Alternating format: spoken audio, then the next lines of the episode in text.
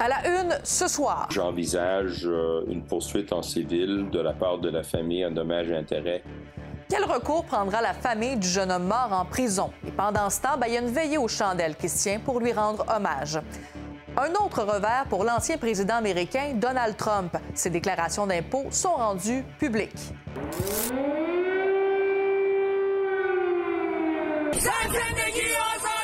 Buckingham Palace announced the death of Her Majesty Queen Elizabeth II. Et 2022 marqué par la guerre, la révolte de femmes courageuses et le deuil collectif, retour sur les événements marquants sur la planète.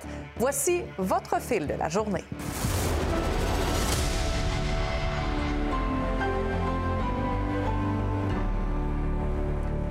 Bonsoir tout le monde. Après une longue bataille judiciaire, les déclarations d'impôts de l'ancien président des États-Unis, Donald Trump, ont été rendues publiques. On va analyser le tout avec la spécialiste en politique américaine, Valérie Baudouin. Mais pour commencer, on vous parle de ce jeune homme qui est mort à la prison de Bordeaux le week-end dernier. Nico d'André Spring, 21 ans, se trouvait en détention illégale lors des événements. Sa famille et ses amis qui sont toujours consternés par le drame. Et justement, ses proches veulent lui rendre hommage. Et je vais aller rejoindre ma collègue Anaïs Elbouche-Daini dans l'arrondissement de Notre-Dame-de-Grâce. Anaïs, c'est au parc Béni où la vigile va commencer dans quelques minutes. Exactement. Et il y a quelques instants à peine où je suis là, il y avait euh, plusieurs amis qui avaient commencé à se rassembler. La vigie s'est déplacée un peu derrière moi. Là, on peut peut-être les entrevoir. Ces gens qui ne veulent pas parler pour le moment, mais euh, quand je me suis adressée à quelques-uns de ses amis, euh, ce qu'on me dit, c'est qu'on était, oui, profondément triste, surtout que Nico devait sortir de prison au moment où il est décédé, mais on est aussi en colère et on espère que justice va lui être rendue. C'est ce qu'on a beaucoup entendu. Et également, un proche de la famille nous a fait parvenir un message euh, qui dit que la famille veut créer un espace sécuritaire pour que les gens puissent se rassembler et vivre leur deuil en commun, mais on demande aux médias de ne pas s'adresser euh, à eux. Donc, on n'a pas mm-hmm. pu parler encore à la famille de Nico. Et là, euh, Nico d'André Spring était euh, détenu illégalement. Cette détention était donc illégale. Un cas peu commun, selon un criminaliste. C'est peu commun selon un avocat criminaliste à qui euh, j'ai parlé parce qu'il faut le rappeler, M. Spring devait sortir de prison le 23 décembre et ça n'a pas eu lieu. Donc, je vous laisse entendre cet avocat criminaliste. Dans le cas de M. Spring, c'est quelqu'un qui avait été euh, qui a bénéficié d'un cautionnement, un, ordonnance de la Cour de remettre en liberté. Ça l'air que toutes les conditions avaient été remplies. Alors, il fallait le remettre en liberté, ce qu'on n'a pas fait. Alors, c'est sûr qu'il s'agissait d'une détention illégale. Ça, c'est assez rare parce que euh, une fois qu'un détenu euh, obtient une ordonnance de remise en liberté, ils sont très conscients de la situation. J'envisage euh, une poursuite en civil de la part de la famille en dommages et intérêts. Selon nos sources, euh, M. Spring portait un masque anti-crachat et s'est fait asperger de poivre de Cayenne au, moment des événements. Donc, il y a plusieurs enquêtes en cours. On va suivre le dossier pour vous. Tout à fait. Merci beaucoup, Anaïs. Merci. Aux États-Unis, maintenant, les démocrates du Congrès ont publié ce matin les déclarations d'impôts des six dernières années de l'ancien président Donald Trump. Et c'est le résultat d'un an d'efforts afin d'en savoir un petit peu plus sur ses finances, chose qu'il refusait de rendre publique. Et pour en parler, je reçois Valérie Baudouin, donc spécialiste en politique américaine. Bonsoir, Valérie. Bonsoir, Sabrina. Donc, après des années de bataille juridique, des revers, finalement, ça a été dévoilé aujourd'hui. Qu'est-ce qu'on apprend là-dedans? Écoutez, c'est des milliers de pages. Hein. Alors, les journalistes sont encore en train d'analyser tout ça, euh, des gens aussi qui sont spécialisés en fiscalité, mais ce qu'on sait jusqu'à maintenant, c'est que Donald Trump, c'était inégal, ses revenus. Euh, il y a certaines années où il a gagné beaucoup d'argent, mm-hmm. certaines années où c'était déficitaire. Euh, il y a aussi une année où il n'a pas du tout payé d'impôts, en 2020. Il a aussi décidé de ne pas donner son salaire de président. Il l'avait promis, il avait dit, je vais donner mon 400 000 par année, mm-hmm. justement, pour prouver que j'ai pas besoin de cet argent-là. Mais finalement, cette année-là, peut-être parce que par manque de revenus, il a gardé son salaire de président. Euh, donc ça, ça fait partie de ce qu'on a, ce qu'on a découvert. Et ça fait depuis 2016 qu'on tente d'avoir euh, ces rapports. Et, donc, euh, on, continue d'éplucher ça, mais quand même, c'est assez intéressant. Et dans le rapport, on voit qu'il possédait des comptes à l'étranger alors qu'il était président des États-Unis. Est-ce que ça change quelque chose, ça? Bien, c'est ce que les gens vont creuser parce qu'il y avait des comptes en Chine, au Royaume-Uni, à Saint-Martin. Il y avait des intérêts étrangers aussi qui versaient, disons, de, l'argent parce qu'il y avait des entreprises à l'étranger. On sait, euh, Trump, euh, des hôtels, mhm. des compagnies un peu partout. Donc, on va vérifier ça. Et fait intéressant, une année où il a payé 750 dollars d'impôts aux États-Unis, il a payé plus d'un million en impôts à l'étranger. Donc, oh. c'est assez, assez particulier. On n'a pas redonné, disons, à la société américaine, mais on a donné à d'autres pays. Donc, on va continuer de, de voir ça. Et là, maintenant, bien, il y a les républicains qui menacent de se venger parce que ça a été dévoilé. Tout à fait. On a dit, Joe Biden, on va aller scruter à la loupe mhm. les retours d'impôts de M. Biden. On va faire la même chose. Et on a dit aussi, on va aller peut-être fouiller dans les finances de Hunter Biden. Hunter Biden, le fils de Joe Biden, on le sait déjà, il sera sûrement enquêté euh, par euh, les républicains. C'est un de leurs désirs depuis des années. Donald Trump aussi le souhaitait. Donc, le fils de, Joe Biden, on va peut-être aller voir si lui aussi, il y avait des problèmes au niveau de ses finances, des allégations de fraude, entre autres. Et là, dans quelques jours, ben, ça va être une nouvelle session, en fait, du euh, Congrès américain. Ça va être une Chambre des représentants majorité euh, républicaine. À quoi on peut s'attendre, là? C'est terminé les enquêtes sur l'assaut du Capitole. C'est terminé justement ces enquêtes sur les rapports d'impôts de Donald Trump. On va se tourner sur quoi? Sur Hunter Biden, mhm. sur Joe Biden. Euh, on va peut-être aussi, par rapport à l'Ukraine, regarder un peu comment les Ukrainiens utilisent l'argent qui a été donné par les États-Unis. Donc, ça va changer. Il y a aussi une partie de négociation qui sera intéressante parce qu'on parle ici d'une mince majorité à la Chambre des représentants et ça reste à majorité démocrate du côté du Sénat. Donc, on va suivre ça l'année prochaine. Ça risque d'être encore une fois palpitant. Merci beaucoup, Valérie. Merci année. En 2022, la communauté internationale a été choquée par la guerre, inspirée par la révolte de femmes courageuses et atterrée par le deuil collectif. Aux quatre coins du globe, l'actualité a été foisonnante, parfois troublante, trop souvent sanglante. Louis-Philippe Bourdeau revient ce soir sur cinq moments marquants de cette année mouvementée. Sans surprise, la guerre en Ukraine est l'événement international le plus marquant de 2022. Le 24 février, les premiers missiles pleuvent sur l'ex-pays de l'URSS. Des chars d'assaut, des dizaines de milliers de soldats russes débutent leur invasion. Mais ce qui devait être une guerre éclair pour Vladimir Poutine se transforme plutôt en humiliant échec pour les forces du Kremlin, incapable de maintenir ses faibles gains face à une armée ukrainienne soutenue par l'Occident. Mais malgré tout, Poutine persiste. La guerre nous a aussi fait découvrir Volodymyr Zelensky, l'ex-acteur devenu président et maintenant héros national.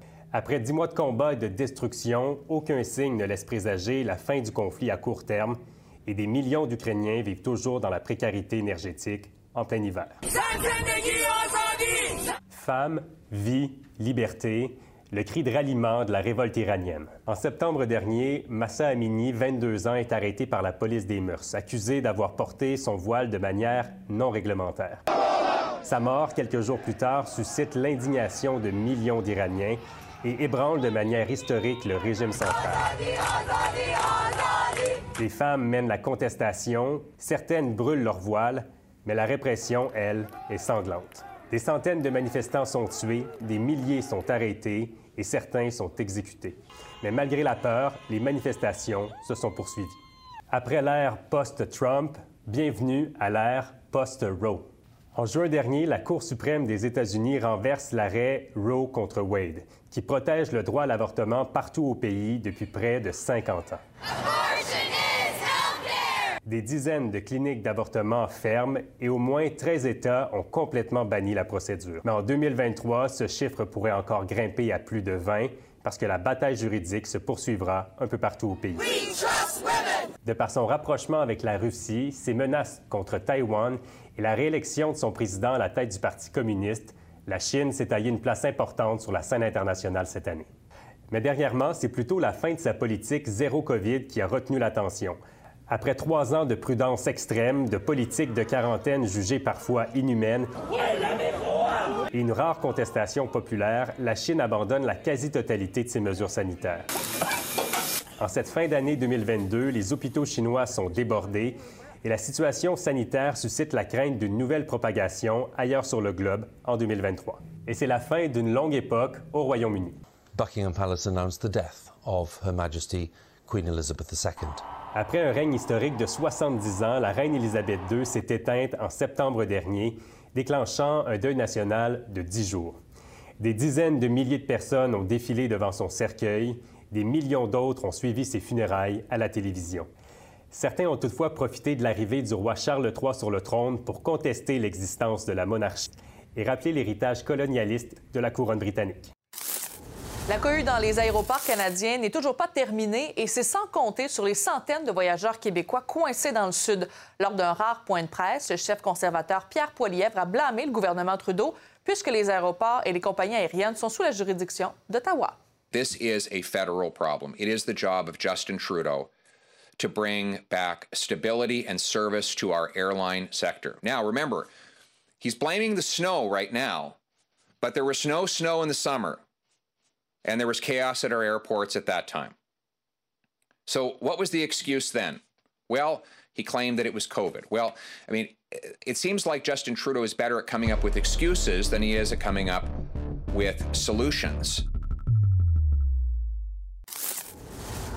De nombreux clients d'Hydro-Québec sont toujours privés de courant une semaine après la tempête qui s'est abattue sur l'est du pays. Il reste encore plus de 7000 abonnés sans électricité, majoritairement au Saguenay-Lac-Saint-Jean et sur la Côte-Nord. Hydro-Québec affirme que plusieurs pannes seront réglées au courant de la soirée.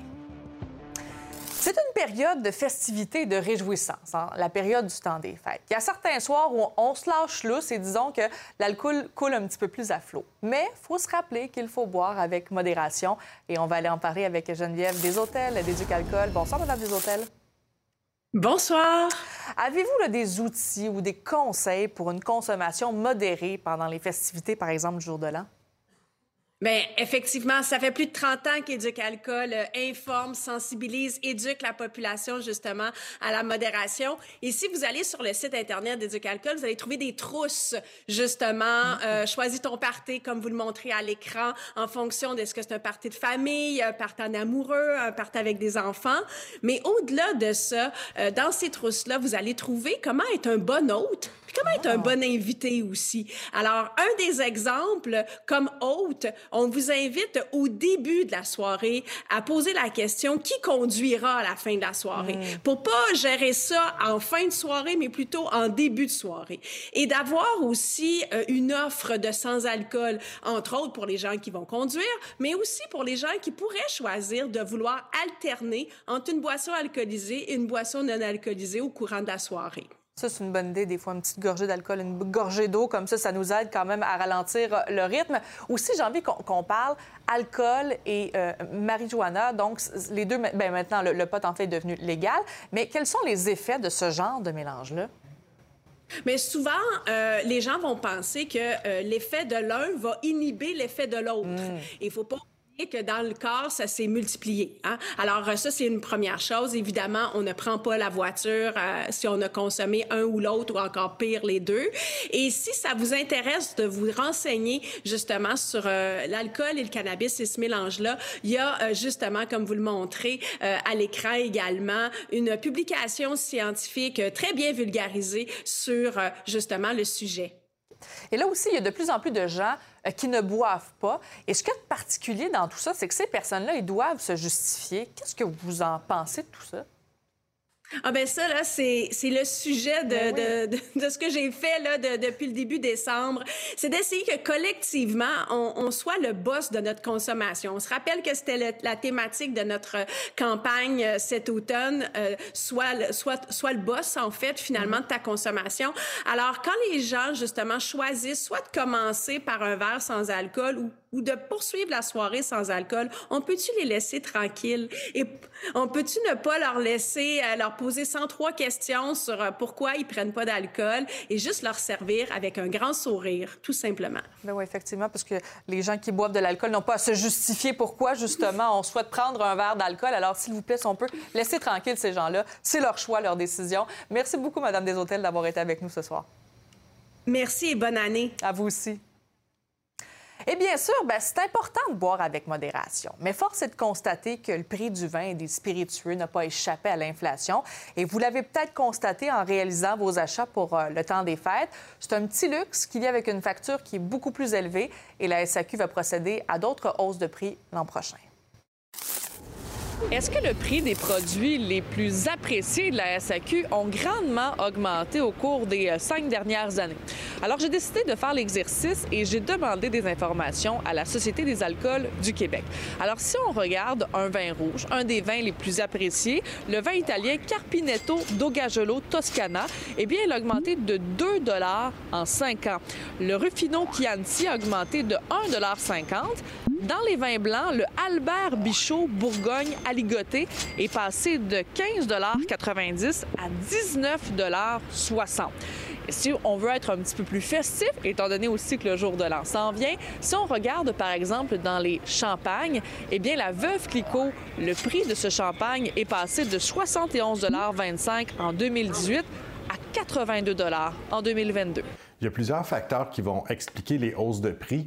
Dans le cas de l'alcool, spécialement la SAQ, euh, on, sait qu'il y a beaucoup de produits qui sont importés. Il y a eu une hausse importante du coût des conteneurs euh, dans les deux dernières années. Puis ça, ça va avoir un, impact sur le prix qu'on va payer parce que ben, ensuite, il y a la marge de la SAQ qui est une majoration pour pouvoir opérer en tant qu'entreprise. Puis, bien évidemment, la SAQ a un mandat de rentabilité envers le gouvernement. Donc, il y a les attentes du gouvernement pour la rentabilité. Il y a la marge de majoration qui sert à faire rouler la SAQ, plus la hausse du coût du transport qui va avoir un impact. Et même l'alcool fort n'y a pas échappé. Euh, les prix pour euh, le rhum, la vodka et le gin ont considérablement augmenté au cours des euh, cinq dernières années. Est-ce que vous avez un, gros budget pour l'alcool cette année ou un plus petit budget ou avec l'augmentation des prix si on est plus frileux? Ou, Pas vraiment comme les années précédentes, je dirais. Ouais. À peu près. Donc, bah, pour une famille de quatre, une bouteille de champagne, de trois bouteilles de vin, enfin, genre classique, quoi, rien d'extravagant. Un peu plus cher que chez nous, le vin euh, particulièrement. Voilà, oui, oui, mais surtout le vin français. Mais euh, voilà, on vient pas ici pour boire du vin français, donc. Euh, voilà. Vous l'explorez un peu, c'est ça, effectivement. Je suis d'origine libanaise et le vin, ça me dit beaucoup. Ben oui. Puis est-ce que vous trouvez que généralement le vin coûte de plus en plus cher? Oui, beaucoup. Oui, oui, oui ça coûte beaucoup, beaucoup plus cher. Chaque année, la SAQ procède à la hausse des prix de plusieurs centaines de produits. Et à la fin du mois de janvier 2023, eh bien, il y a une centaine de produits qui seront augmentés de 2,4% et pour ceux qui ont peut-être abusé de l'alcool, il ne reste que deux soirées pour être raccompagnés par, par Opération Nez Rouge. Voilà, les organisateurs sont déjà satisfaits par cette campagne qui s'est amorcée le 25 novembre dernier. On dénombrait déjà 16 000 raccompagnements en date du 18 décembre. Et pour ceux que ça intéresse, Opération Nez Rouge qui cherche toujours des bénévoles pour ce soir, mais également pour demain. Les gens ont entendu le message qu'il manquait des bénévoles. Ce qui fait en sorte qu'ils se disent peut-être, ben là, j'appellerai pas parce que je suis pas assez en état ou... Non, non, appelez-nous. On a des bénévoles quand même. Profitez du service. L'opération Nez Rouge, cette année, pour le groupe de Montréal, on a plus de 1 200 000 km parcourus. Le bénévolat chez Nez Rouge, c'est le plus agréable que tu vas avoir.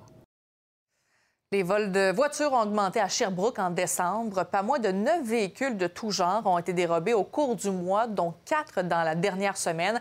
Guillaume Côte-Noir-Lacroix a rencontré l'un des propriétaires dont le Jeep a été retrouvé dans un entrepôt de Montréal. Ma femme me dit euh, Hugo, je sais pas si c'est normal, mais ton auto est plus dans le cours. 2022 tire à sa fin et il y a présentement 108 véhicules qui ont été volés pendant l'année sur le territoire du service de police de Sherbrooke. C'est un bond de 40% parce qu'il y en avait eu 77 en 2021. Mais au-delà du nombre de véhicules volés, c'est euh, c'est la valeur des véhicules volés qui augmente puis que les réseaux qui augmentent. C'est pas des petits vols euh, d'opportunité, comme on dit, c'est vraiment plus des vols euh, ciblés. Des Jeep Wrangler 2022, des Honda Pilot, euh, des, des, Kia Sorento aussi qui sont très récents. c'est des vagues de vols de véhicules qui sont souvent dirigés vers Montréal, des crimes assez rapides. Après 48 heures, je me magasinais une voiture. J'avais déjà fait un dépôt sur une autre voiture, pensant pas qu'habituellement, tout le monde me disait, est déjà dans un conteneur pour s'en aller outre-mer. Euh, donc, quand j'ai reçu l'appel, quand on m'a dit on a retrouvé votre voiture, j'ai été vraiment très surpris. Il semble qu'il était en transit pour s'en aller au port de Montréal. Qu'est-ce qu'on vous a dit au SPVM? Les dernières nouvelles datent d'hier soir? Euh, c'est que j'ai été quand même chanceux du fait qu'il y avait une des voitures euh, qui a été retrouvée, qui était parmi le, groupe de voitures dont la mienne faisait partie, qui, qui, avait été retracée à l'aide d'un système de repérage dès le vol. Donc, ils ont été capables de suivre la voiture. Et euh, le lendemain, les policiers avaient un mandat de perquisition pour cet entrepôt-là de Montréal-Nord. J'étais un peu insulté de, voir que c'est si facile de se faire voler dans sa cour puis de rien s'apercevoir. tu sais. C'est- sûr qu'on en retrouve, mais on s'en fait plus voler qu'on en retrouve. Ceux qu'on retrouve qui sont associés au crime qu'on a, qu'on a eu sur notre territoire sont retrouvés dans des conteneurs à Montréal, qu'on se doute bien qu'ils sont pas pour le, le Saguenay, Lac-Saint-Jean, mais vraiment pour d'autres pays. J'ai su qu'il y avait des dommages sur ma voiture. Les fils sont coupés, euh, l'écran euh, a été arraché euh, du véhicule, euh, la serrure a été forcée, euh, de ce que j'ai compris. Donc, il y a quand même euh, des dommages. Donc, il va y avoir une, des réparations à faire. Est-ce que ça va me prendre huit mois avant d'avoir l'auto? Ça, je ne peux pas vous dire pour l'instant. C'est un des moyens qu'on a eu, qu'on a eu vent, là, du sens qui, qui font une certaine lecture de la clé à partir de l'extérieur vers l'intérieur. Mais il y a plus que ça parce qu'on a eu aussi dans les enquêtes que les gens avaient vraiment caché la clé puis ils avaient tout de même réussi à partir avec le véhicule. Mais c'est sûr qu'il n'y a pas une méthode précise qui a été diagnostiquée. là. Vous avez averti les voisins aussi de, de- de votre péripétie. Il y en a peut-être qui vont changer leur pratique eux aussi? J'imagine il y a des voisins, euh, sans les nommer, qui ont des véhicules similaires, on va dire, euh, aux miens. En tout cas, dans les, euh, dans les, dans les 10 véhicules les, les plus euh, volés, là, on peut voir le palmarès. Là. Donc, je pense que ça va encourager peut-être les, les gens à se dire que ça arrive pas juste aux voisins, justement.